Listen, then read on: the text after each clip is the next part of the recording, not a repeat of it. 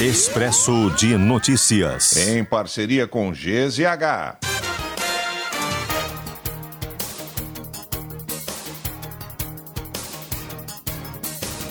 Brigadianos envolvidos na abordagem de motoboy negro em Porto Alegre são afastados do policiamento de rua. Os dois soldados vão atuar no setor administrativo até a conclusão da sindicância que apura se houve racismo e excessos durante a ocorrência. Após Israel classificar Lula como persona non grata, governo chama de volta o embaixador brasileiro no país. Ao mesmo tempo, o Ministério das Relações Exteriores convocou o embaixador de Israel em Brasília para uma reunião em que manifestou desconforto do governo brasileiro com a situação. Crise nas relações entre os dois países começou no domingo, após o presidente Lula comparar a guerra em Gaza ao Holocausto. Assessor para assuntos internacionais Celso Amorim diz que é zero a chance de Lula pedir desculpas a Israel pela fala polêmica. Ministro Alexandre de Moraes rejeita pedido da defesa de Jair Bolsonaro e mantém para quinta-feira o depoimento do ex-presidente à Polícia Federal. Bolsonaro foi convocado a falar sobre golpe de Estado, plano em que ele teria analisado e alterado uma minuta de decreto presidencial sobre atos antidemocráticos. Consulta pública para a construção do novo Hospital Presidente Vargas em Porto Alegre será aberta hoje. Novas instalações serão erguidas na Avenida Érico Veríssimo, perto do ginásio Tesourinha, por meio de parceria público-privada. Primeiro censo animal de Porto Alegre aponta a população de 815.400 cães e gatos na capital. São 544 mil cachorros e cerca de 281 mil felinos. Segundo a morte por dengue em Tenente Portela é confirmada pela Secretaria Estadual da Saúde no quarto caso fatal do ano no Rio Grande do Sul. Nova vítima é uma mulher de 64 anos com comorbidades que morreu na última quinta-feira.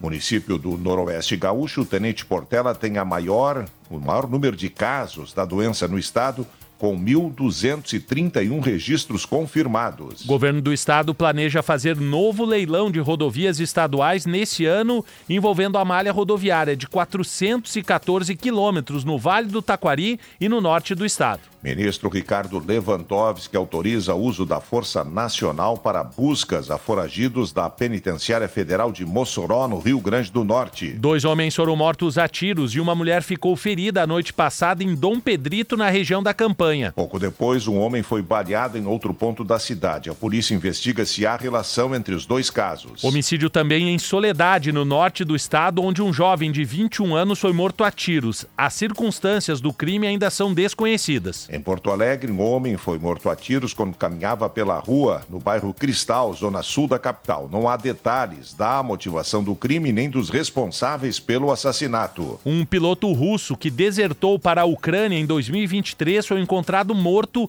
em uma garagem subterrânea da Espanha. O corpo de Maxim Kuzminov tinha marcas de tiros. Trata-se de mais um opositor do governo russo morto de forma misteriosa nos últimos meses. A Argentina tem primeiro superávit nas contas públicas em 12 meses, mas sofre com inflação alta e crescimento da pobreza. O presidente Milley fez cortes profundos nos gastos e restringiu benefícios para reduzir rombo no orçamento. Embaixador russo na ONU repreende o Ocidente pelo que classificou como politização da morte de Alexei Navalny, principal opositor do presidente da Rússia, Vladimir Putin.